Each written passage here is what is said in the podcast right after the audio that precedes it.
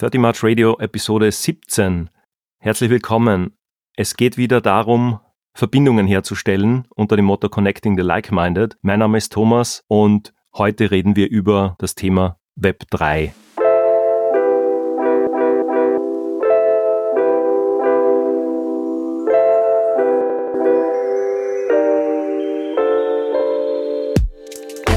Mein Gast, Mike John, Gründer, Inhaber und CEO der Agentur Loop in Salzburg. Und ich möchte jetzt das Intro nicht unnötig in die Länge ziehen. Hallo Mike, vielen Dank, dass du da bist. Freut mich, hallo, danke für die Einladung. Mike, äh, das Motto von meinem Podcast ist ja Connecting the Like-Minded. Also es geht darum, Verbindungen einerseits zu nutzen, die man schon hat, aus diesen Verbindungen aber im Austausch entweder Vertiefungen herzustellen, auch neue Verbindungen zu schaffen und natürlich nicht nur bei uns oder zwischen uns, sondern natürlich auch mit den Hörerinnen und Hörern. An dieser Stelle, Mike, was verbindet uns und wie sind wir zusammengekommen zu diesem Podcast? Sehr gute Frage. Gefühlt kennen wir uns irgendwie schon seit, ich glaube, 15 Jahren, wahrscheinlich so ein bisschen zumindest vom Hören sagen. Ich glaube, du hast da einen ähnlichen Weg hinter dir, wie ich mit Loop gemacht habe, so ganz äh, zu frühen Zeiten im Web eingestiegen. Du warst bei einer sehr ähnlichen Agentur wie wir. Für mich warst du immer jemand, der also eine Vorbildwirkung im Bereich Media Management für uns gehabt haben. Und äh, wir haben gewusst, du machst das, was wir irgendwann auch äh, recht gut machen wollen. Und ich glaube, das war so der erste Connect. Und dann gibt's halt wahrscheinlich noch sieben private Ecken, über die wir auch irgendwie uns ein wenig kennengelernt haben. Absolut. Also schon eine langjährige Verbindung und so wie du sagst, gefühlt wahrscheinlich länger als dann im Realen oder dass wir uns in der, im Alltag dann so oft getroffen hätten. Die Aufnahme heute ist ja leider auch situationsbedingt im virtuellen Raum. Das heißt, wir sitzen uns nicht gegenüber, obwohl wir wahrscheinlich beide in Salzburg sind, oder? Genau, sind wir. Du bist auch in Salzburg, genau. Aber wir haben uns jetzt virtuell getroffen, um das Thema, um das es heute geht, das Thema Web 3 anzusprechen. Und da ist es so, ich habe mit einer Bekannten am Wochenende gesprochen und da habe ich ihr erzählt, weil sie gefragt hat, wie geht's meinem Podcast? Und ich habe gesagt, ja, eh alles cool. Und ich nehme jetzt eine neue Folge auf. Und dann sage ich, es geht ums Thema Web 3. Und sie so, ah, interessant, was ist denn das? Und äh, jetzt habe ich gedacht, vielleicht aus deiner Perspektive, dass wir das gleich mal aufklären.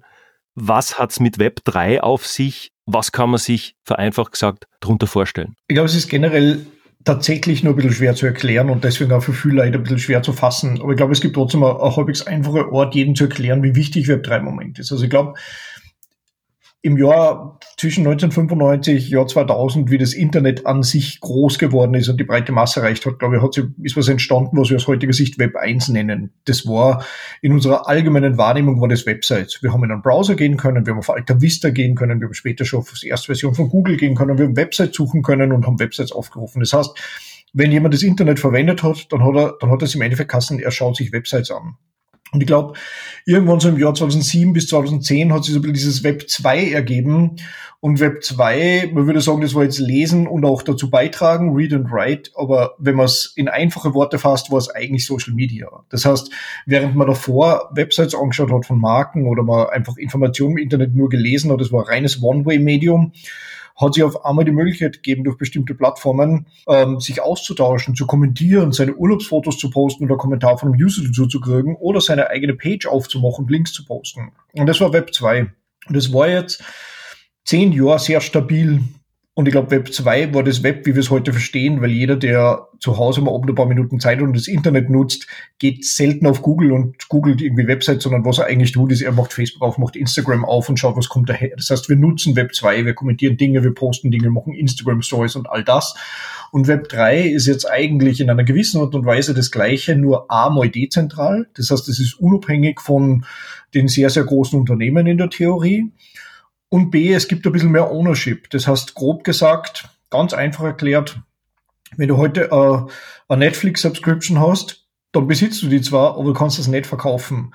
Web 3, wenn du eine Netflix-Subscription hättest, dann könntest du diese Netflix-Subscription auch verkaufen, wenn du möchtest, und dann kehrt es jemanden anderen. Das heißt, wir haben ein bisschen mehr Ownership auf unsere Daten, wir haben ein bisschen mehr dezentrale Art und Weise, wo Besitz in digitaler Form wirklich liegt. Und wir haben die Möglichkeit, mit dem, was wir irgendwann hergegeben haben, auch freier zu agieren und es wieder zu verwerten. Und das, glaube ich, ist ähm, ja deswegen da, weil, weil die Blockchain als Technologie das alles ermöglicht. Und ich glaube, das umspannt diesen ganzen Begriff Web 3 in diese Richtung Mike, du hast ja gesagt, dass das Thema Ownership oder auch das Thema Währung da eigentlich eine neue Rolle spielt oder neu definiert ist.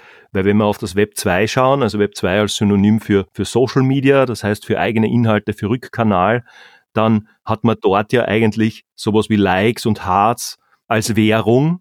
Ja. Aber von der Währung habe ich ja als Nutzer nichts. Das heißt, wenn ich, ich sage jetzt Beispiel, ich bin Influencer, ich habe so und so viel zigtausend Follower und Followerinnen, ich krieg pro Beitrag x tausend Likes, aber trotzdem kann ich das ja dann erst über Umwege monetarisieren, aber gewinnen tut in dem Fall ja eher der, der die Plattform betreibt, als ich selber. Und das wäre ja jetzt dieser nächste Schritt, oder? Genau, da gibt schon manchmal noch ein paar super interessante Dinge, wie zum Beispiel Twitter hat ja vor einigen Monaten eingeführt, dass ich so eine Art Tipping, so eine Art Trinkgeldfunktion nutzen kann. Das heißt, wenn ich, wenn ich deine Tweets gut finde, kann ich sagen, ach, dafür gebe ich fünf Cent. Also Kleinstbeträge, mhm. was in Summe aber schon was ausmacht und was im jetzigen Moment sicher nicht sicher nicht weltverändernd ist. Aber ich glaube, es ist dieser erste kleine Ansatz, dieser erste Impuls, bei dem man merkt, was da später möglich ist. Also es geht darum, dass Nutzer anderen Nutzern direkt Werte zukommen lassen könnten. Und die erste Frage würde jetzt sein, naja, ist ja vorher auch gegangen, weil ich kann das ja mit meiner Kreditkarte machen, aber der Trick dabei oder das Interessante dabei ist halt, dass es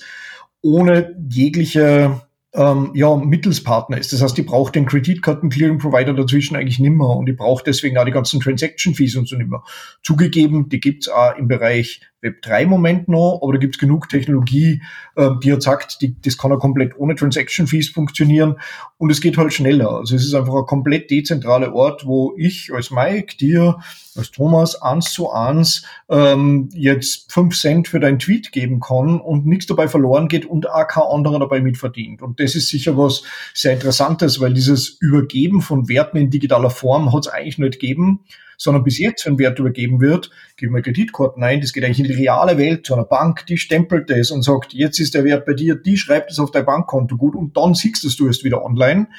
Aber tatsächlich digital war der ganze Vorgang eigentlich nicht. Und vor allem mit sehr viel eben zeitlicher Verzögerung dazwischen und genau. auch je mehr Partner dazwischen sind oder waren, umso mehr Dinge werden da abgezweigt, auch wenn es nur Centbeträge sind, aber in der Größenordnung von Millionen Transaktionen verdienen die Firmen dann auch was. Und das wäre jetzt auch anders oder das wäre jetzt rein zwischen dir und mir oder zwischen den Nutzern. Ganz genau. Und damit, äh, ja, durch das Wegfallen der, der Mittelsmänner in einer gewissen Art und Weise fällt halt eine sehr große Machtstellung weg und damit gibt's halt im Web wieder ein bisschen mehr Ownership und Power für den Nutzer selbst. Und ich glaube, der Grund, warum das da so hyped und so vielen Leuten gefällt, ist, weil es ja ein bisschen der Uridee des Internets von 19, irgendwas, 19, so um die 1990er Jahre eigentlich entspricht. Da war immer die Idee, ah, jeder stellt einfach Websites online, Server überall, dezentral, jeder greift auf deine Website zu, du greifst auf meine Website zu, aber das ist ein bisschen verloren gegangen im Laufe der Zeit, weil in Wirklichkeit im Moment 90 Prozent des Traffics aus dem Internet über sehr große zentrale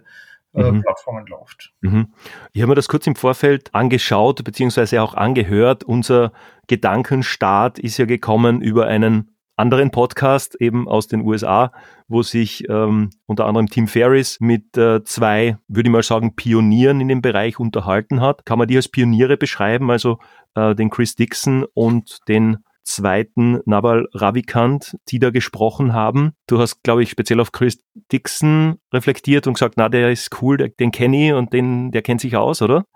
Auf jeden Fall, ich glaube, es ist gerade in der Twitter-Umgebung ein, sehr großer Web3 Ambassador, würde ich sagen, also einer von denen, die Early Stage in, in Unternehmen investieren, die ja in dem Bereich sehr, sehr groß unterwegs sind und, und sehr viel große Pläne haben und damit auch sehr viel Know-how aus so erster Hand gibt. Und von denen oder von diesem Gespräch raus hätte ich mir jetzt aufgeschrieben und korrigiere mich gern, ergänze mich gern oder schau mhm. mal, wo wir damit hinkommen. Das Web 1, hast du gesagt, war eben ja das Internet, wie wir es kennen, frei, basierend auf Protokollen, HTTP, FTP, dann die E-Mail-Protokolle und so weiter. Auf dem hat zum Beispiel Google oder auch die Social-Media-Plattformen aufgebaut. Das heißt, das Web 1 war, so wie du gesagt hast, eigentlich ein bisschen freier oder ein bisschen offener als jetzt. Ja. Dann haben sich diese wenigen Plattformen drauf gesetzt, ja, weil das eben offen war, weil das frei war, haben aber natürlich in irgendeiner Form geschlossene Systeme gebaut. Und wenn ich jetzt zum Beispiel hernehme sowas wie Spotify, das wäre jetzt für mich ein bisschen Web 1, weil er trotzdem ein Webdienst ist und ja. wahrscheinlich auf HTTP oder irgendwelchen Protokollen basiert aber auch Web 2, weil es natürlich eine Social-Ebene drinnen hast. Ja. ja. mit Künstler, Sharing, Liking, was hören meine Freunde und so weiter. Und jetzt ist aber so, dass natürlich der, der hört, das heißt, ich zahle ja auf Spotify zum Beispiel einen Mitgliedsbeitrag ja. und oder muss Werbung konsumieren. Der, der bereitstellt, ist der Künstler, das heißt, der produziert nutzt den Netzwerkeffekt, aber so wirklich hören an dem Spotify-Erfolg tut ihm ja auch nichts. An dem Beispiel Spotify. Wäre das so ein Thema, wo man sagt, Web 3 würde das umdrehen oder würde da die, die Wertschöpfungen und die Wertigkeiten äh, verändern? Also da bin ich ein bisschen geteilter Meinung. Auf der einen Seite kommt man sagen, ja, in der Theorie auf jeden Fall, aber man muss auf jeden Fall bedenken, dass diese im Moment noch zentralen Plattformen wie Spotify halt einen enormen Traffic haben. Ähm, den man dezentral so nie aufbauen kann. Das heißt, der Vorteil für einen Künstler ist im Moment, dass er auf Spotify jede Menge Traffic vorfindet, die sein Album, seine Musik hören können. Der Nachteil ist, dass er nicht direkt beteiligt ist an dem Umsatz, den Spotify damit macht, sondern dass er halt nur äh, kleine Fees bekommt.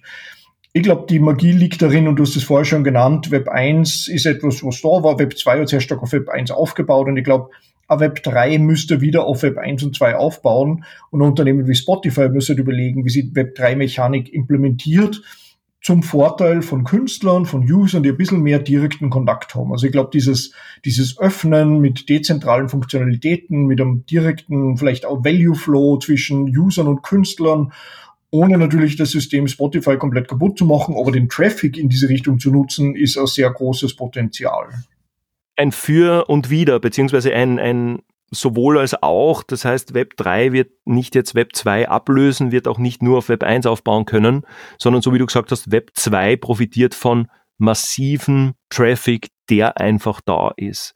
Weil wenn ich jetzt umdrehe und ich sage, okay, ich schwöre jetzt quasi Web 1 und Web 2 ab und mache jetzt eben solche dezentralen Tools oder ich gründe oder ich schaffe mir jetzt ein NFT, also so ein, einen Wert. Dann habe ich das Problem, dass ich als Thomas das mache, das heißt, ich nutze eine Plattform, melde mich dort an, kaufe mir ähm, eine Kryptowährung, damit ich da mit dabei bin und dann habe ich ein NFT gemacht und dann muss ich es ja jemandem sagen. Das heißt, diese Market, dieser Marketing-Aspekt fällt ja dann wieder auf das Web 2 zurück. Beziehungsweise wäre ich ja blöd, wenn ich als Thomas jetzt auch meine Netzwerke, meine LinkedIn-Kontakte und so weiter derzeit habe.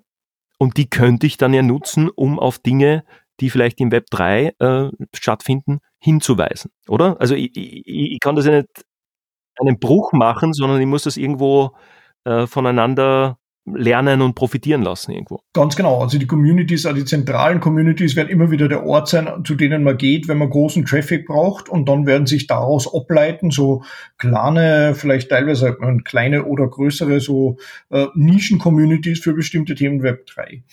Oder es gerade was genannt, was auch, glaube ich, sehr wichtig ist, wenn man sich zum Beispiel den NFT-Markt anschaut, nehmen wir OpenSea als die größte Plattform, die ist ja auch nicht komplett Web3, sondern ist ja immer nur eine Website, auf die ich gehe, ist ja immer nur eine zentrale Plattform. Das ist ja immer nur ja. eine URL, die ich eingebe. Das heißt, sie bietet mir Übersicht an über das, was ich dann dezentral wieder ähm, zwischen A und B transferieren und kaufen kann. Und ich glaube, das ist ein sehr guter Case, wie in der Theorie auch Spotify und Co. funktionieren könnten.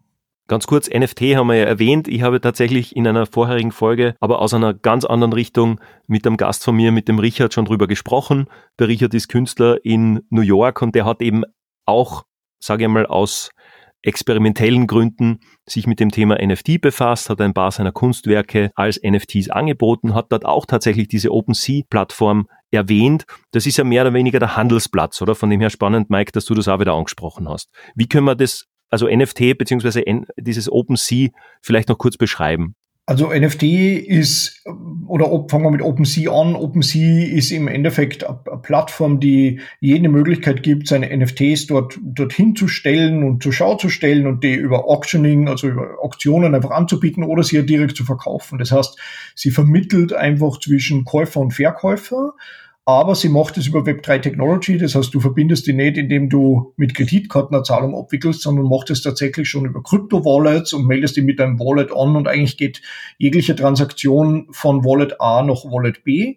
Und OpenSea ist eigentlich nur in der Mitte die Funktion, diesen, diesen, nennen wir es mal, diese Börse, diesen Markt überhaupt anzuzeigen und darzustellen. Mhm. Aber die, die zweigen sich ja trotzdem ein paar ähm, von Ethereum, glaube ich, so wird das äh, bezahlt, genau. oder? Die, ja. die zweigen sich ja trotzdem ein paar Promille oder Prozental immer ab. Das heißt, diesen Mittelsmann so ganz ohne geht's ja in dem Fall auch nicht. Ist genau der Punkt, warum, warum du zuerst schon richtig gesagt hast, so richtig Web 3 ist, glaube ich, noch nicht herausgefunden. Also ohne Web 2 funktioniert das im Moment auch noch nicht komplett. Aber wie gesagt, mhm. ich glaube nicht, dass das das Ziel von Web 3 sein wird, Web 2 abzulösen, weil er Web 2 Web 1 nicht abgelöst hat. Also Websites mhm. sind noch immer unglaublich wichtig, Suchmaschinen sind noch immer unglaublich wichtig. Ich glaube, es hat nur zum Beispiel die, es hat eigentlich erweitert. Web 1 war wenig Inspiration. Web 1 war nicht zurücklehnen, auf der Couch sitzen und sehen, was daherkommt. Und eigentlich enden ganz viel Web 2 Experiences im Moment in Web 1. Also ich bin auf Instagram, ich lasse mich von Produkten und Leistungen und Dingen inspirieren, ich sehe irgendwelche Influencer, und irgendwann klicke ich irgendwas drauf, wo, wo lande ich? lande eigentlich von einer E-Commerce-Webseite, die ganz typisch Web 1 ist. Und ich glaube, dass Web 3 eigentlich das Ganze in eine andere Richtung ist. Vielleicht ist Web 2 sogar wieder der Startpunkt, weil du auf Twitter bist und rausfindest, dass irgendein Künstler eine neue, ähm, eine neue Collection von NFTs gemacht hat. Du klickst drauf und landest dann in Web 3. Also man könnte fast sagen, vielleicht ist Web, 3, Web 2 weiterhin so ein bisschen der Dreh- und Angelpunkt dieser Sachen. Mhm. Und es ist ja auch, wenn man sich überlegt, was da jetzt gerade passiert in der letzten halben Stunde, Mike, also unser Gesprächsaufbau war eigentlich basierend auf einem Tweet oder dass, dass ich auf dich zukommen bin. Genau. Das heißt, ich habe auf Twitter davon erfahren. Dann habe ich mir einen Podcast angehört. Ich glaube, Podcast, das gibt es ja schon seit über 20 Jahren jetzt und äh, oder plus minus 20 Jahre, wo äh, der iPod vorgestellt worden ist, das Thema Podcasting. Eigentlich auch was Uraltes, hat zuletzt auch einen relativ großen Hype gehabt. Das heißt, über Social Media einen fast zwei Stunden langen Audioinhalt entdeckt, darauf nachzudenken begonnen oder eben da war dieser Inspirationsfaktor dann, den du ansprichst. Und jetzt ja, jetzt sprechen wir drüber und versuchen da eben unsere Gedanken eigentlich sehr, sehr altmodisch wieder auszutauschen. Das ist eigentlich die Zeit, in der wir leben, oder? Also die, die Abgrenzung kannst du ja fast gar nicht machen. Genau. Die Abgrenzung, also Web 3 wäre es dann noch, wenn du jetzt für deinen Podcast von einigen Hörern irgendwie im Mini-Bereich etwas Value in Form von Ethereum übertragen bekommst. Okay, guter Punkt. Äh, wie gesagt, 2022 ist ja bald. Ja. Von dem her ähm, komme ich das uns da gerne auf die zurück, um das auch auszuweiten. Was ich auch noch zum Thema NFT mir überlegt habe oder was an meinen Projekten anschließt und darauf aufbaut, ich habe ja äh, kürzlich ein Buch auch herausgebracht und vorgestellt und ich habe mir jetzt überlegt, was passiert oder was wäre, wenn ich einfach die Covers oder auch die Coverentwürfe, die wir gemeinsam mit der Designerin gemacht haben, wenn man die als NFT zur Verfügung stellt. Also einfach nur um zu experimentieren. Das wäre so ein klassischer An Anwendungsfall, oder? Und es kann ja grundsätzlich nichts passieren. Es kann nichts passieren. Es wäre ein klassischer Anwendungsfall, aber ich glaube, dass ein guter Anwendungsfall wäre, wenn es einen Wert hat, wenn ich das NFT besitze. Also ich glaube, dass dass dieser Artbereich, dieses, dieses Gefühl, ich kaufe einfach irgendein Bild, mhm. bald nicht mehr ausreichend ist oder dass das eigentlich schon abflacht und dass die mhm. NFTs, die man jetzt kaufen müsste, mit irgendeinem Zusatzwert kommen. Beispiel, du gibst fünfmal ein NFT von dem Cover von deinem Buch raus und jeder, der dieses NFT besitzt, hat ein, lebenslanges, äh, kostenloses Zugriffsrecht auf alle deine Online-Seminare und Webinare zum Beispiel. Okay, das Kunstwerk wäre dir jetzt zu wenig oder, oder glaubst du, dass das schon vielleicht bald überholt ist? Ich glaube, dass das Thema Kunst einfach ein Startpunkt für NFTs war, aber noch nicht der richtige Nutzen, wenn ich ehrlich bin. Ja, also ich glaube, dass es für Buchtitel zum zu wenig war. Aber ich glaube, um das noch auf die Idee zu kommen, nur das Beispiel, du gibst fünf Buchtitel Buchtitels NFTs raus. Jeder, der das kauft, um Hausnummer Ethereum im Wert von, sagen wir mal, 50 Euro umgerechnet, hat lebenslang Zugriff auf deine Webinare. Und jetzt passiert Folgendes. Ich habe das gekauft heute um, um, um keine Ahnung, 0,03 Ethereum. Ähm, Du, Thomas, äh, baust deine Präsenz extrem aus in den nächsten zehn Jahren. Deine Webinare sind extrem teuer. Manche davon kosten 300 Euro Lauscher Online-Webinare, weil die Technik schon so weit ist. Mhm. Und ich besitze immer nur dieses NFT, das mir lebenslang Zugriff auf deine Dinge gibt. Was kann ich jetzt machen? Jetzt kann ich das anbieten, weil du so viel Wert gewonnen hast für dich, dass ich jetzt rausgehen kann und sagen kann, ich würde meinen lebenslangen Zugriff auf deine Webinare jetzt um, um 500 Euro verkaufen wenn mir das wer abkauft, habe ich sozusagen 450 Euro Gewinn gemacht. Mhm. Ich habe was verkauft, was mit der Zeit mehr wert worden ist. Und ich glaube, das ist für Software-Subscriptions oder für sowas, wie du mit deinem Buch vorhast, wenn man die Idee realisieren würde, ein extrem interessantes Thema, weil jemand, der vor zehn Jahren eine Software-Subscription gekauft hat, kann sie heute nicht teurer verkaufen, auch wenn sie mehr wert ist. Okay, ich versuche das gerade zu reproduzieren und wir alle kennen ja wahrscheinlich diese, weiß ich nicht, 15 bis 20 Jahre alten Adobe Photoshop Schachteln, die irgendwo im Regal stehen, oder? Kennst du sowas auch aus der Agentur oder hat es wahrscheinlich bei dir gegeben, oder? Ja. hat aber heute, also außer einem Liebhaberwert, weil das hatte damals wahrscheinlich auch Tausende oder zigtausende Euro teilweise gekostet. Naja, aber Du hast recht, aber was, was interessant ist, war, wenn die damals das verkauft hätten und gesagt hätten, wer das kauft, jetzt um 300 Euro, kriegt lebenslang Photoshop-Lizenz. Heutzutage kostet es so viel, dass man sowas auf jeden Fall kaufen würde, weil ein lebenslanger mhm. Zugriff wäre interessant. Mhm. Aber, und da kommen wir wieder, glaube ich, zur Grundidee, hoffentlich von Web 3, dass ich natürlich diese Signatur habe. Das heißt, dass ich im Jahr, weiß ich, 2005, dass in dieser Photoshop-Lizenz drinsteht, quasi wann ich die zu welchem Preis gekauft habe und dass das mir gehört oder meinem Token zugewiesen ist, genau. oder? Und damit, weil die Software selber oder das Abo hätte ich ja jetzt auch, aber ich glaube, dieses Besitzen und Wiederverkaufen dürfen und auch an Mehrwert generieren, eben Angebot und Nachfrage, das ist oder der Schmäh dahinter, oder? Ja, man muss dazu sagen, leider, dass das Modell, wie jetzt Software verkauft wird, ja auch nicht so ist, dass es mehr wert werden konnte. Also um das nochmal vielleicht mal Beispiel zu geben, im Moment ist ja so, dass du keine Ahnung, dein, Netflix-Subscription kostet Hausnummer 20 Euro im Monat als mhm. Beispiel. Mhm. Und die zahlst du jedes Monat. Das heißt, keiner wird dir die jemals teurer abkaufen. Aber vielleicht hätte zum Netflix zum Start damals sagen können, die ersten paar User, die ein NFT kaufen, müssen nur 100 Euro zahlen und kriegen, sie, sie kriegen ein lebenslang Netflix gratis. Ja. Jetzt wird Netflix immer teurer. Und irgendwann in zehn Jahren ist Netflix so ein großes System, dass wir alle 70 Euro im Monat zahlen.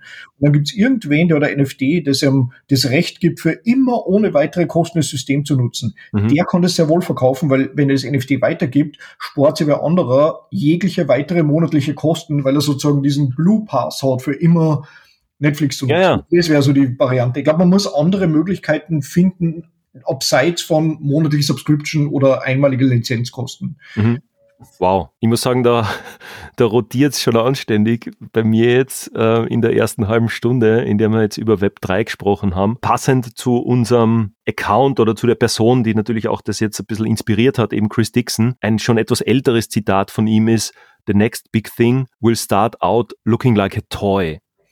Also einfach aus dieser, aus dieser Idee heraus und ich glaube, er hat das schon vor sehr, sehr langer Zeit gesagt und ich habe jetzt vor kurzem auch auf Twitter, ja, weil, wie gesagt, wir springen immer zwischen den Web 1, 2, 3 hin und her, habe ich auch ein Video gesehen aus den Mitte 90ern, wo sich ein Typ im amerikanischen Nachrichtenfernsehen über E-Mail und über das Ad-Zeichen, das damals neu war, lustig macht. Ja. Und basierend auf dem Zitat und auf dem Ganzen, wo man jetzt sagt, naja, NFT, das ist irgendein JPEG und ich mache dann Speichern unter und dann kann ich es auch verwenden. Also dann hat man das ja nicht ganz verstanden.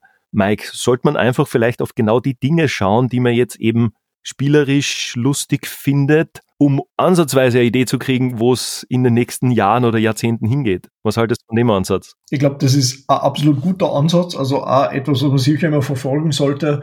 Habe ich irgendwie die letzten 20 Jahre immer wieder da, muss man aber auch sagen, einiges davon ist genau gar nichts geworden und einiges sehr viel. Also ich kann mich erinnern, wie auf Facebook gestartet hat und jeder gesagt, was soll ich da meine Urlaubsbilder posten, für was tut man das? Brands und Marken haben gesagt, das ist überhaupt nicht interessant, das ist ja nur für Privatleute und heutzutage ist es irgendwie ein, Billion-Dollar-Business für Marken. Aber man muss auch sagen, es hat auch andere Dinge gegeben, wie Beispiel Second Life. Also Dinge, die auch, ach so interessant ausgeschaut haben und dann halt aber wieder weg waren. Und ich bin auch bei dem ganzen Thema NFTs, Web 3 immer nur so in einer Phase, wo ich sage, ich traue dem ganzen Thema zu, dass es eine komplette Änderung des Internets wird. Ich traue dem Thema aber auch zu, dass es uns in einem Jahr von heute vielleicht überhaupt nicht mehr betrifft, weil es einfach wieder faded ist. Also es hat auch viel mit Regulatorien zu tun, wie das alles implementiert wird, äh, die, die, die, die Legalität von Cryptocurrencies etc., glaube ich, spielt da sehr viel mit auf diesem Innovationsweg. Im Moment deutlicher Weg nach oben. Wohin das führt, wird nur die Zeit sagen. Da habe ich jetzt noch ein weiteres Stichwort mir notiert, und zwar das Wort Skeuomorphismus. Das ist für sich schon einmal, glaube ich, eigene Wissenschaft und das beschreibt praktisch, dass man in einem neuen Medium oder in dem Fall in Web 3 irgendwas Altes, was man versteht, versucht abzubilden. Beispiel, das war ganz schön zu sehen, bei den ersten Apple iPhones hat man zum Beispiel hm, bis heute das, das Telefonsymbol ist quasi mit einem Telefonhörer dargestellt. Ein Büchereisymbol wird mit so einer alten hölzernen Bibliothek dargestellt. Sind wir jetzt vielleicht in einer Phase mit NFT, mit Web 3, dass man auch anhand dieses Gedankens, anhand dieses Skeuomorphismus erst alte Dinge nachbauen, weil wir es noch gar nicht verstanden haben? Glaube ich, 100 Prozent. Also finde ich super interessant. Auch das gesamte Thema ist interessant, weil ich glaube, das was, was Technik immer wieder erlebt hat. Also die ersten Musikplayer haben einfach ausgeschaut wie das, was wir als Radio vorher gehabt haben und man hat irgendwie all diese, wie du schon sagst, man versucht, alles zu, alles, was in der realen Welt ist, digital abzubilden oder bei der digitalen Welt irgendwie nicht so das eigene belassen, weil man es sich noch gar nicht vorstellen können hat. Und ich glaube, dass bei NFTs im Moment auch so ist und ich glaube, dass deswegen wahrscheinlich das ganze Thema Kunst einfach also ein guter Einstiegspunkt ist, weil Kunst, weil Kunst ja auch in der realen Welt was sehr Theoretisches ist. Also viele Leute würden sagen, na ja, warum soll ich das NFT besitzen? Ich kann das ja mit Rechtsklick speichern, aber die Tatsache ist, du kannst da die Mona Lisa mit Rechtsklick speichern und irgendwer besitzt sie. Von dem her ist das schon was, was man einfach akzeptieren muss, dass das halt einfach einen Wert hat und ich sage immer, der Wert von solchen theoretischen Dingen wie Kunst oder Sammlerobjekte ist halt immer der Wert, den Menschen die, dem Ding geben. Und ob das jetzt ein reales Objekt in einem Safe ist, wie ein Bild, oder ob das ein, ein surreales oder nicht reales Objekt ist, das halt auf der Blockchain ist, spielt eigentlich keine, keine, keine Rolle, solange jemand dem Ding einfach einen Wert zugewiesen hat, den es halt ab dem Zeitpunkt auch hat. Mhm. Aber wie du schon sagst, das ist sehr, sehr skeudomorph, weil es eigentlich ein digitales Abbild der Kunstbranche ist und alles, was es tut, ist die Tatsache, dass irgendwo in irgendeinem Safe noch ähm, Originale von einem Bild liegen, halt ein bisschen relativieren. Aber ansonsten ist das System dabei gleich.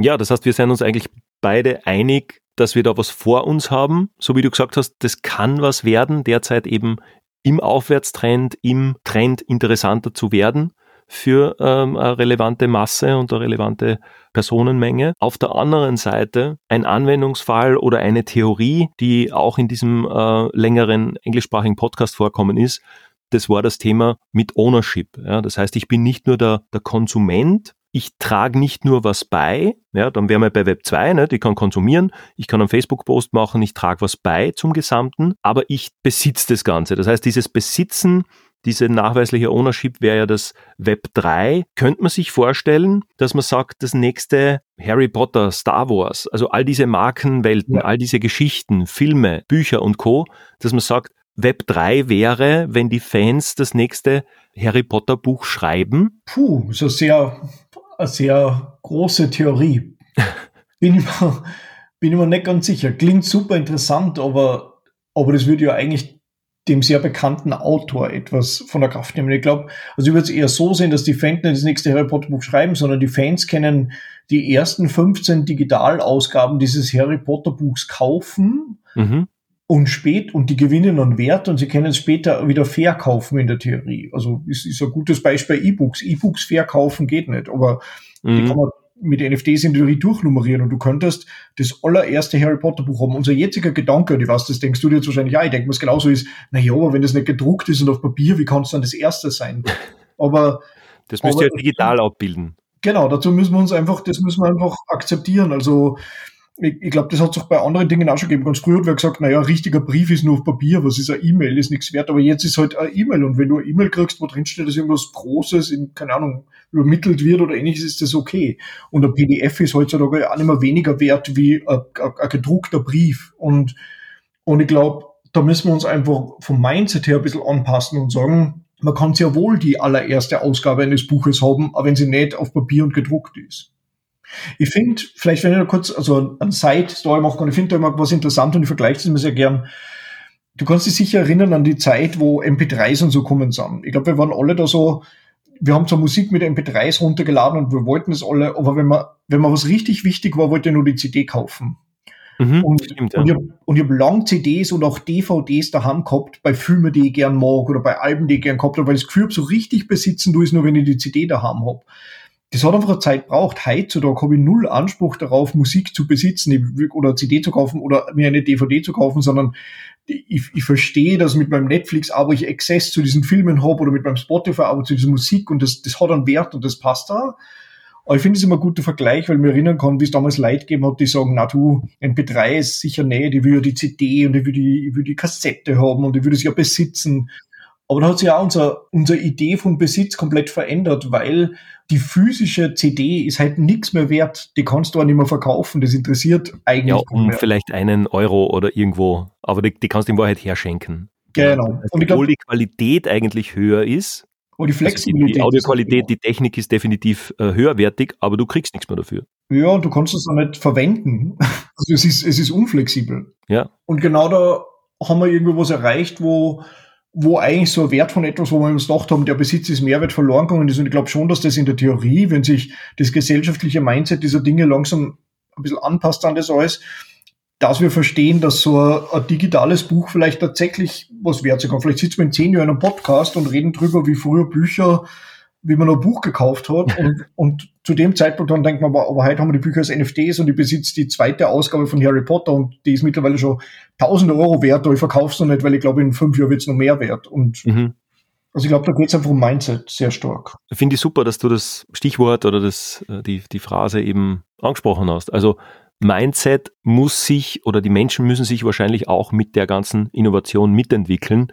Ich habe das tatsächlich einmal bei einer, ich glaube, Veranstaltung sogar in New York erlebt, bei der Advertising Week und da war der Tim Armstrong, auch ein IT-Pionier, ein äh, Unternehmer, äh, CEO. Ich glaube, er war damals bei einer Gruppe rund um Yahoo und er hat gesagt, dass es so einen Akkordeoneffekt gibt und das war für mich ein super Bild. Ja? Also du hast praktisch dieses Akkordeon, diese Ziehharmonika und die Technologie zieht vor und dann der Mensch ist quasi auf der anderen Seite von dem Akkordeon und der muss dann eigentlich erst mit seinem Verständnis oder mit seinem Mindset nachziehen. Ich habe das als schönes, schönes Bild empfunden und ich glaube, da sind wir jetzt auch gerade in einer Phase, wo man sagt, ja, Web 2, Social Media haben mittlerweile, glaube ich, sehr, sehr viele, würde jetzt vielleicht nicht sagen alle, aber ich glaube, sehr, sehr viele verstanden, braucht man nicht mehr groß erklären. Aber ich glaube, dass dieser Akkordeon-Effekt einfach aufs Neue beginnt, eben sich äh, auseinanderzuziehen ähm, zum Thema Web3, NFTs und Co., oder? Kann man das so, Absolut, ja. so nehmen?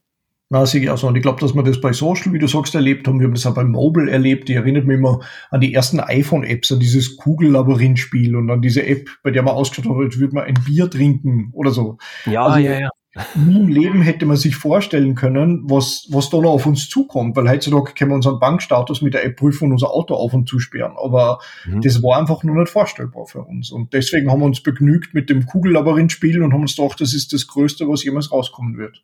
Und damit sind wir eigentlich wieder bei dem Zitat von Chris Nixon. Das heißt, dass die größeren Dinge oder das nächste große Ding offensichtlich wie ein, wie ein Spielzeug rauskommen und beginnen muss. Und dass der Mensch mit seinem Mindset, mit seinen mit eigentlich mit seiner Definition, was geht und was nicht geht und was normal ist und was nicht normal ist, dass der einfach nachziehen muss. Ja. Wohlgemerkt über wahrscheinlich, weiß ich nicht, fünf Jahre, zehn Jahre, 15 Jahre, oder? In so einer, in so Phasen oder Wellen ähm, ist es offensichtlich zumindest in der Vergangenheit unterwegs gewesen. Absolut. Ich finde es aber ganz interessant, weil du gerade den Zeitung ansprichst man hat das Gefühl, ein Bereich Web 2, Social Media, das ist ja noch lange nicht zu Ende. Also was da alles noch möglich ist und wo da alles äh, im Moment Werte entstehen, Dinge entstehen, was Marken da alles machen. Also obwohl es jetzt schon wirklich sehr lang eigentlich sehr stabil steht, ist, ist allein das, was mit TikTok gerade passiert oder mit, mit Twitch gerade passiert, ein unglaubliches Add-on nochmal, mit dem keiner gerechnet hätte. Und ich glaube, dass das, dass das auch noch, lang, noch lange Zeit vor sich hat, was Entwicklung betrifft. Also wir sind jetzt ja beide plus minus 20, vielleicht sogar 25 Jahre in der Branche und in dem Business aktiv. Wie stehst du zu dem Thema, dass man sagt, wir haben natürlich unsere Erfahrungen, auch unser quasi Lebensalter, unser Berufsalter. Können wir mit dem auch 10, 20 Jahre noch mitgehen? Oder sind wir auch irgendwann mal zu alt dafür oder sagen, ich verstehe das nicht mehr? Ist das auch ein Fall von Mindset oder wahrscheinlich auch einfach irgendwann quasi, dass die Zeit kommt, wo wir sagen, puh, ich steige aus, ich verstehe das nicht mehr. Ich glaube, da in Ruhe mit dem. ich glaube, da wird jetzt Hoffnung und Realität auseinanderklaffen. Also meine, meine, Hoffnung wäre, dass es nicht so ist. Weil, weil also, also ich würde mal sagen, der, der, der älteste Tischler ist noch immer ein sehr guter Tischler und der Automechaniker, mhm. der das 50er macht, ist auch noch immer ein sehr guter Automechaniker, wenn er sich die neuen Dinge immer angeschaut hat ich glaube, es ist schon ein bisschen Mindset, aber die Realität ist auch, dass es bestimmte Dinge gibt, die man, die man vielleicht allein aus unserer Generation heraus, Culture, alles, was man so in der Schule mitkriegt und so, also, also von Peers und Freunden etc. nicht mehr so verstehen werden. Und ich glaube, da ist so TikTok auch das erste, was aufgeht, wo man sagt, technisch verstehen wir das schon, wir verstehen auch, warum das hype und wir verstehen die ganzen Hinter, wir können damit arbeiten, aber so richtig spürbar verstehen, was, was die Jugend da heutzutage macht und es nachfühlen können, ist eine andere Sache, glaube ich. Aber ich glaube, das ist einfach eine, eine logische eine Generationssache, weil er wahrscheinlich die Generation vor uns nicht verstanden hat, was wir da tun. Ich glaube, technisch können wir immer am Ball bleiben, ob wir es von der Culture her bis zu unserem 70. Lebensjahr verstehen, bezweifle ich, aber wird sich zeigen. Ich habe dazu noch ein weiteres Zitat mir vorher rausgeschrieben und zwar, wer die Vergangenheit nicht kennt, kann die Gegenwart nicht verstehen und die Zukunft nicht gestalten. Das ist eine Aussage von Helmut Kohl und das finde ich auch gut, dass man sagt, warum sprechen wir da jetzt darüber? Ja, ich sage einmal so, Anfang bis mit 40er, die eben seit über 20 Jahren in der Technologie- und Online-Branche sind. Warum sprechen nicht, weiß ich nicht, 20 Jahre drüber? Oder warum sprechen nicht Teenager darüber? Warum spricht nicht meine Tochter darüber?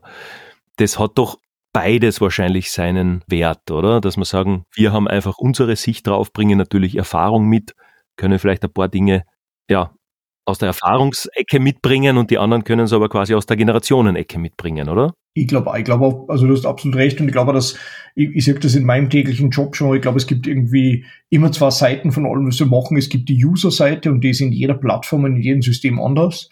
Und es gibt aber auch die, die Seite, die der User wieder nicht versteht, nämlich die Zusammenhänge der Plattformen, die APIs, der technische Background, das, was möglich ist. Weil, was man auch sagen muss, dass wir zwar wahrscheinlich allein aus unserem Jobprofil heraus und das, was wir in der Vergangenheit gemacht haben, dafür sehr, sehr viel mehr verstehen über, was passiert im Hintergrund, wenn ein NFT von A nach B übertragen wird, wie viel User, für die das dann einfach wieder nur was Zugängliches ist. Und ich glaube, dass dass diese Symbiose aus, aus jungen Leuten, die User sind und das alles vorantreiben und den Leuten, die aber aus technischer Sicht wissen, wie das andocken kann an die bestehenden Systeme, die Dinge erst richtig groß machen kann. Das heißt, beide dieser Ebenen oder diese oder alle dieser Generationen und alle dieser Lebensphasen haben im Endeffekt ihren Zweck in dieser ganzen Gleichung. Denke ich auf jeden Fall, ja. ja. Ich überlege gerade, ob das irgendwie in anderen Branchen und so auch so wäre, aber ich denke ja, das ist wie, das ist wie so Mobile Gaming und Co. Also wenn man sich die Gaming-Industrie anschaut, die so unglaublich groß ist und halt vom jungen Gamern und so irgendwie total mitgetragen wird, gibt es halt dort wieder den kompletten Gegenpart, nämlich die technische Entwicklung voll in all die App-Entwickler und all die Techniker und all die Leute, die die, die Prozessoren beschleunigen und alles. Also ich glaube, dass da genauso diese zwei Welten zusammenkommen, weil die, die heutzutage die groben äh, und die prozessorlastigen Computerspiele spielen, sind ja nicht die, die die Prozessoren programmiert haben und herstellen und damit es ja. überhaupt möglich ist. Also ja. ich glaube, das muss zusammenkommen. Aber wo zusammenkommen oder du hast vorhin TikTok erwähnt, äh, wir kennen alle ob wir es lieben oder nicht, lassen wir offen. Wir kennen alle Microsoft Excel. Ich habe jetzt vor kurzem einen Artikel gelesen, den kann ich uns da gerne in die Show Notes geben. Es gibt offensichtlich jemanden auf TikTok, der über Excel-Tutorials sechsstellige Beträge pro Tag generiert, weil er oder ich glaube in dem Fall sie, der TikTok-User, ja, Tutorials macht und über diese TikTok-Erklärungen jetzt mehr oder weniger ein, ein Business ein Erklärungs-, ein Fortbildungsbusiness aufgemacht hat. Also da sieht man wiederum eine vermeintliche Spielerei, dass man sagt, das ist irgendein, äh, äh, was soll der Blödsinn, das sind Tanzvideos, das ist irgendein, eine, ja, Spielerei, wenn man so haben will. Und auf der anderen Seite schaffen es dann Leute, die vielleicht keine Ahnung haben, wie die Technologie funktioniert, wie das HTTP-Protokoll funktioniert oder die Transistoren und Chips, die da drinnen sind, aber die sagen, ich setze mich hin, ich schaffe Inhalte, ich habe die Technologie in der Hand und kann damit dann in weiterer Folge Geld verdienen. Das ist doch faszinierend, oder? Absolut. Also ich glaube, das ist, das ist so ein bisschen, meiner Meinung nach, ein bisschen so heraus entstanden aus diesem ganzen Social Influencer Part, der ja großteils noch immer verstanden wird als Fashion Influencer oder Food Influencer. Aber in der Realität gibt es ja schon so viele andere Beispiele wie das, was du gerade genannt hast. Bin übrigens großer Fan von diesem Excel-Account auf TikTok. ähm, aber da gibt es so viel mehr, ähm, Beispiele eigentlich noch von, von Influencern und ich glaube, man hat das Wort Influencer so in eine, in eine gewisse Ecke gedrängt. Ich glaube, dass es mittlerweile absolut, wie zu sagen, salon- und businessfähig ist und es auch zu Recht an Wert hat. Also jemand, der mhm. interessanten Inhalt macht, warum sollten das immer Marken sein oder warum sollten das immer Publisher sein, wenn es Leute privat machen, aber wenn es in Nischenthemen ist wie, wie, wie Excel-Tutorials, äh, dann ist es doch wunderbar, wenn die ja Gott damit verdienen können. Und sehr dreifähig am Ende eigentlich, weil das haben wir wieder an einem Punkt, wo man halt eigentlich mit so mit so kleinen Trinkgeld-Tippfunktionen, Pay-What, Pay-to-Go oder sowas in die Richtung eigentlich unglaublich gute Systeme aufstellen könnte, die halt die, den Income ein bisschen verändern, weil das, was du zuerst angesprochen hast, wenn, wenn wir jetzt im Moment drüber reden, dass die Person sehr viel Geld verdient mit diesen Tutorials, dann verdient sie eigentlich nicht mit den Tutorials Geld, sie verdient mit der Werbung Geld, die über diese Tutorials laufen. Und das könnte man halt wegbekommen. Oder eben sie bringt ihre Reichweite oder ihre, ihre Nutzer dann wieder vielleicht in einen Webshop oder in ein Web 1 System möglicherweise, wo sie dann Inhalte kaufen oder Tutorials äh, ganz normal in einem Online-Shop auch kaufen. Genau, das natürlich auch. Ja. ja. Okay, dann kommen wir von Excel, von TikTok und all den Welten, die da verbunden werden, Web 1, Web 2, Web 3, kommen wir nochmal zurück. Wir haben vorhin etwas ausführlicher schon über NFT, über Non-Fungible Token gesprochen. Ähm, ein Begriff, der noch zentral ist fürs Web 3, sind sogenannte DAO oder DAOs. Mike, kannst du mir noch kurz äh, vielleicht mal erklären oder auch meinen Hörerinnen und Hörern natürlich, was wir unter einem DAO verstehen? Also übersetzt bedeutet das eigentlich Decentral Autonomous Organization. Das sagt genauso wenig aus, glaube ich, wie der Kurzbegriff. Deswegen kurz erklärt. Es ist im Endeffekt, würde ich sagen, a closed community, die gemeinsam auf der Blockchain A Budget verwaltet und Entscheidungen trifft. Im Groben könnte man sagen, es ist ein bisschen geführt wie ein Unternehmen, nur dass es keinen Geschäftsführer gibt und keinen zentralen Entscheider und keine Hierarchie, sondern dass Entscheidungen immer total demokratisch aus der Community getroffen werden und auf der Blockchain gestempelt werden. Und je nachdem, wie die Entscheidung getroffen wird, wird dann auch das Budget dieses DAOs verwendet. Ich, ich sag, aus Österreichs Sicht ist der beste, der beste Vergleich so ein Sporverein, wie es es oft in Österreich am Land gibt, wenn irgendwie 20 ja, ja. gemeinsam einen Traktor kaufen wollen, dann machen die sowas. Aber DAOs haben halt eine unglaublich große, ich glaube, das erste Beispiel, das gesagt hat, was DAO so in der Theorie für Reichweite haben kann, war dieser Constitution DAO. Was ob du davon gehört hast, aber. Nein, leider nicht. Genau, sie haben in einem großen Auktionshaus, haben sie eine Originalversion der, der US Constitution versteigert, also auf Papier und es hat sich ein DAO ergeben, sprich eine Ansammlung von Leuten, die auf der Blockchain gemeinsam eine äh, eigene dezentrale Community bauen und sagen, wir zahlen alle ein bisschen Geld ein, damit wir dann in dies, bei äh, was am Christie's war, aber in diesem Auktionshaus diese Constitution kaufen können. Mhm. Und die hätten es fast geschafft. Die haben, glaube ich, 40 Millionen Dollar zusammengesammelt als DAO mit dem Nutzen, in diesem Auktionshaus als DAO, das wäre zum ersten Mal in der Geschichte gewesen, das ist nicht eine Person oder juristische Person, sondern ein DAO sozusagen, ein dezentrales Netzwerk, ähm, etwas ersteigert. Es ist dann von dem Auktionshaus ein bisschen verhindert worden, weil sie gesagt haben, das DAO an sich hat keinen zentralen Ansprechpartner und kann dieses Ding ja gar nicht verwalten und, und, und, und, und maintainen. Aber es hat gesagt, wie groß es eigentlich werden kann und was eigentlich alles möglich ist. Und ich glaube, DAOs sind Nächstes Jahr sagt man, sagt die Community als äh, etwas, was sehr, sehr großen Hype noch erleben wird und, und, und gibt halt einfach die Möglichkeit, dass eine Ansammlung von Leuten ein dezentrales Unternehmen ohne Geschäftsführer und ohne zentrale Leitung machen und trotzdem aber Budget verwalten und, und Entscheidungen treffen. Jetzt, wo du sagst, äh, kann ich mich doch erinnern an die Geschichte, also ich bin auf jeden Fall drüber gestolpert.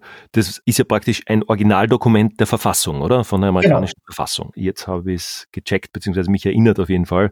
Das habe ich mitbekommen. Ich habe aber nicht das mit der DAO im Hintergrund mit dieser Auktion mitbekommen. Super, dass du das nochmal angesprochen hast oder einfach dieses Beispiel da gekommen hast. Tatsächlich jemanden hingeschickt, um das Ding zu ersteigern und sind ganz kurz vorm Ende dann doch überboten worden und es hat er, das Auktionshaus sozusagen einen Stopp für das DAO eingesetzt, weil sie gesagt haben, würden sie dieses Produkt ersteigern und wie gesagt, Originaldokumentverfassung, das muss in irgendeinem Spezialkasten aufgehoben werden, hätten es keine Sicherheit, dass die überhaupt sozusagen die, ja, die Ausstattung haben, dieses Produkt überhaupt zu besitzen. Was ein bisschen ein, trauriges Ende der Geschichte war, weil es war sehr, sehr spannend und sehr groß gewesen für das ganze Thema DAOs, aber es war dennoch, glaube ich, ein riesen, ein riesen Aufzeigen dieser Technologie in Hinsicht auf, wie weit es noch kommen könnte. Absolut. Also von dem her greift das aber auch Themen auf, die du vorher erwähnt hast, Mike, nämlich einerseits das Vertrauen in dieses Neue und andererseits natürlich auch legale Grundlagen, rechtliche Grundlagen, die offensichtlich noch nicht da sind, um mit sowas umzugehen, oder? Weil das scheint ja das dann auch zum Teil zu beeinflusst haben, dass das nicht geklappt hat. Genau, es ist auf jeden Fall, also das ist das, was wir vorher schon besprochen haben. Ich glaube, der Erfolg von all diesen Themen wird sehr stark abhängen von verschiedenen Dingen. Zum einen Regulatorien, die aufgestellt werden. Und ich glaube, Regulations sind ein Ding, da gibt es in jedem Land gibt's im Moment unterschiedliche Bewertungen, wie man eigentlich dieses ganze Thema Krypto, Blockchain etc. bewerten sollte und rechtlich behandeln sollte.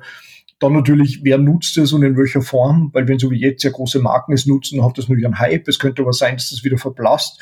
Und das Weitere, glaube ich, was man halt auch noch einfach so zuletzt noch ansprechen sollte, ist, dass sehr viel in dem Bereich im Moment noch nicht so 100% sustainable ist und wahrscheinlich ein bisschen zu viel Energie braucht, um wirklich in der Masse groß zu funktionieren. Da gibt es, glaube ich, sehr gute Ansätze und sehr gute weitere Blockchains, die das auch schon ähm, ja, in einer gewissen Weise sehr gut gelöst haben. Aber es gibt definitiv ein paar Stolpersteine nur am Weg zur Breitentauglichkeit. Mhm. Stichwort Breitentauglichkeit, Mike. Ich habe jetzt zwei Punkte noch, äh, bevor wir schon langsam zum Abschluss kommen. Obwohl das super spannend ist und obwohl wir wahrscheinlich noch äh, mehrere Stunden oder mehrere Halbstundeneinheiten da weitermachen könnten äh, zum Thema Web 3 und all den Möglichkeiten, all den Fragezeichen, all den, ja, vielleicht auch Vorbehalten, die da einfach mitkommen. Erste Frage, beziehungsweise erste Bitte, hast du in eurem Unternehmen, in der Agentur Projekte, Arbeitsgruppen, wie auch immer, modern oder altmodisch man das nennen möchte, gibt es da irgendwas, wo ihr an diesen Dingen arbeitet? Ist es quasi schon was auch für Agenturen, auch in Richtung Preismodelle, Monetarisierung oder fällt das unter Forschung, Entwicklung, Projektarbeit mit, mit Kunden? Und wenn ja, wenn das passiert, welche Kunden sind für sowas offen und was passiert da? Also wir haben eine Arbeitsgruppe, das heißt, wir haben so Project Champion definiert, wir haben sowohl unser Technologieteam als auch unser Strategieteam draufgesetzt und einige Leute rausgezogen und denen genügend Zeit gegeben, sich damit zu beschäftigen. Wir werden in den nächsten Wochen ein sehr umfangreiches White Paper rausbringen, das das alles mal so auf den Punkt bringt, was das für Marken bedeutet und welche Optionen für verschiedene Branchen da sind. Pricing-Modell zugegeben haben wir noch nicht, aber ich glaube, das ergibt sich danach und, und, und, und Gefühl als Agentur war es halt immer so, dass man mal schauen muss, was ist überhaupt das, was Kunden oder große Marken brauchen würden, bevor man sich überlegt, wie man das dann auch monetarisiert. Das kriegt man sicher hin. Und die Marken, die dafür interessant sind oder sicher schon proaktiv bei uns informiert sind, sind halt insgesamt die globalen Marken, also große Sportartikelhersteller, Automotive Brands. Ich glaube, wie immer wird österreichische lokale Marke, die den österreichischen Markt bedient, wahrscheinlich etwas später dran sein wie das globale Account von irgendeiner Marke. Das heißt, wir sehen, dass halt so die Global Brands, insbesondere im Bereich Fashion, Luxus, Automotive und so, natürlich jetzt sehr interessiert sind. Ich glaube, dass es so im österreichischen Markt ankommt, wird ähnlich wie es eins bei Social Media war, einfach ein bisschen dauern. Ich glaube, wir waren Bereich Social Media, also die globalen Accounts, haben schon längst Facebook-Accounts gehabt, hat noch sicher ein, zwei Jahre braucht, bis dann auch in Österreich Firmen gesagt haben, ja, dann machen wir auch lokal vielleicht ein Facebook-Account.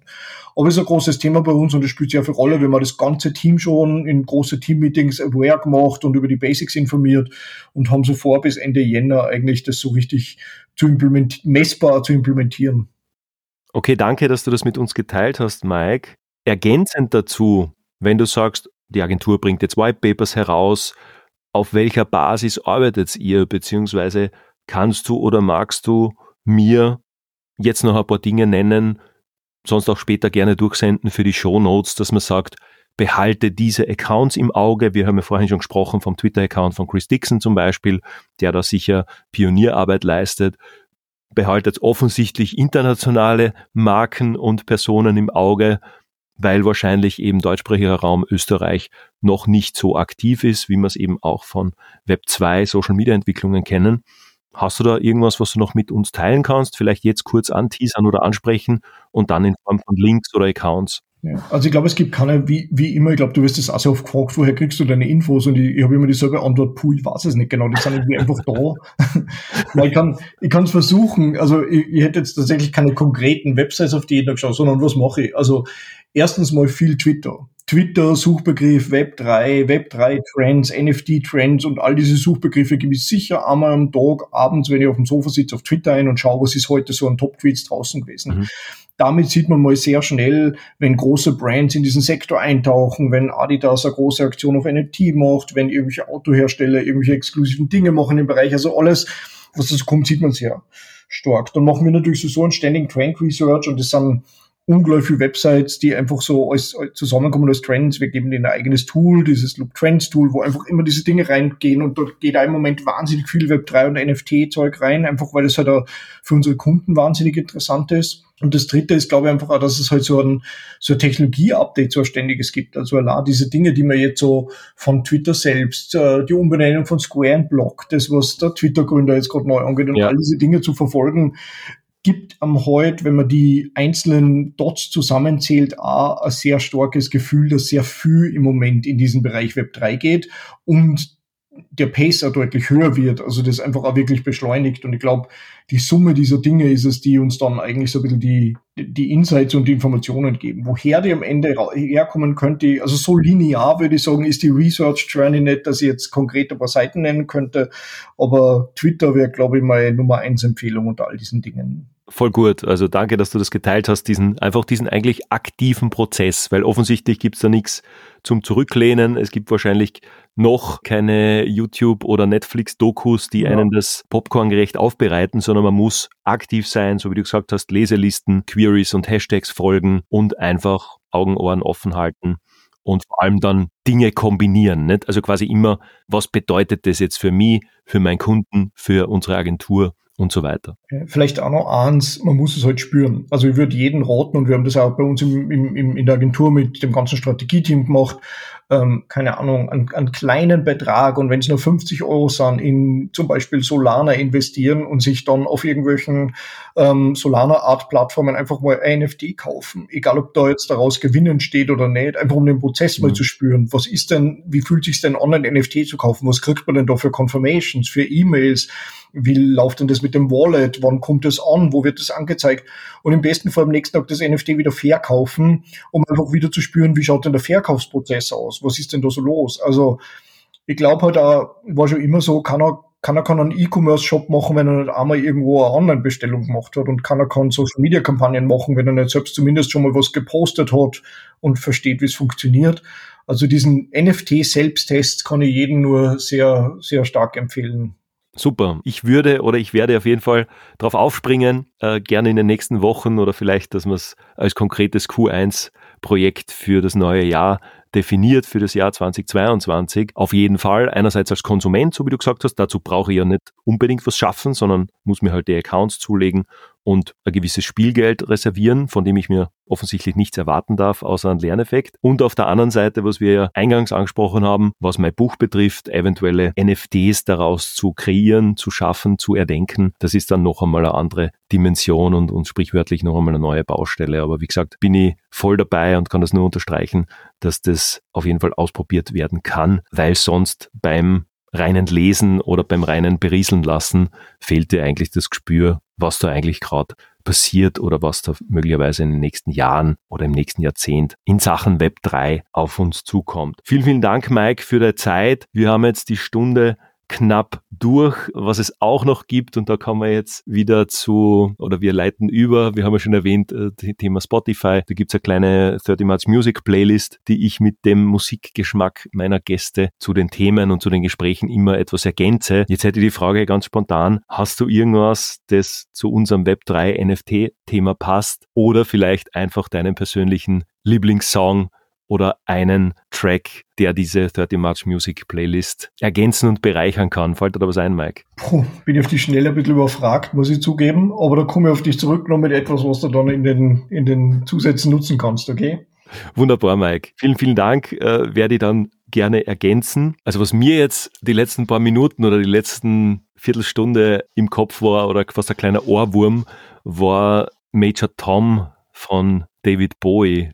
Kannst du das irgendwie zuordnen? Ja Retro, aber passt auf jeden Fall. Ich glaube, kann man auf jeden Fall mal, kann man auf jeden Fall dazu nehmen zu dem Thema.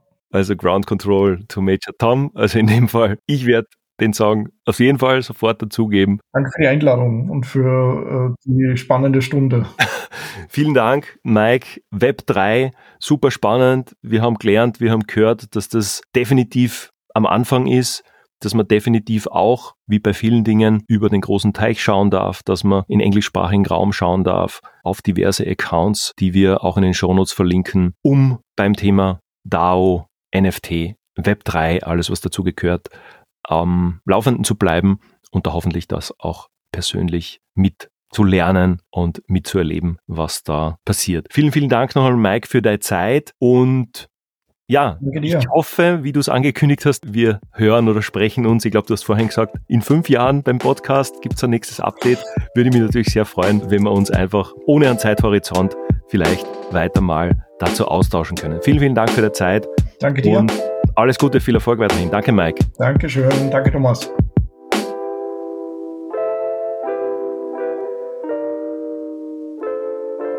In einem Absatz. Connecting the Like-Minded. 30 March Radio ist der neue Podcast mit Thomas Sommerecker. In meinen Gesprächen dreht sich alles um Verbindungen. Generationen, Kontinente, Menschen, Synapsen und vieles mehr. Ein Podcast, der seine Hörerinnen und Hörer nicht nur zum Denken anregen, sondern auch zum Handeln und Entscheiden führen soll. Gespräche, Gedanken und Erfahrungen für einen besseren Mix von Work, Life und Balance. 30 March Radio. Ein Podcast, den mein jüngeres Ich sehr gerne gehört hätte.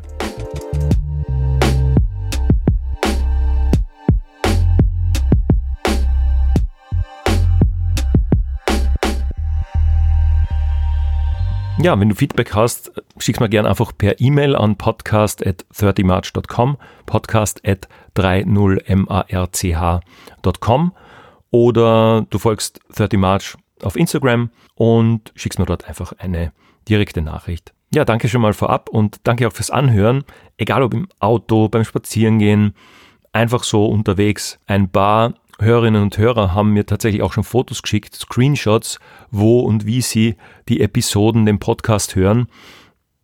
Vielleicht magst du das auch du machen. Einfach per Mail oder eben auf Instagram senden oder auf Instagram das Foto irgendwo posten und 30 March den Podcast und den Channel gerne taggen und teilen. Ich freue mich drauf.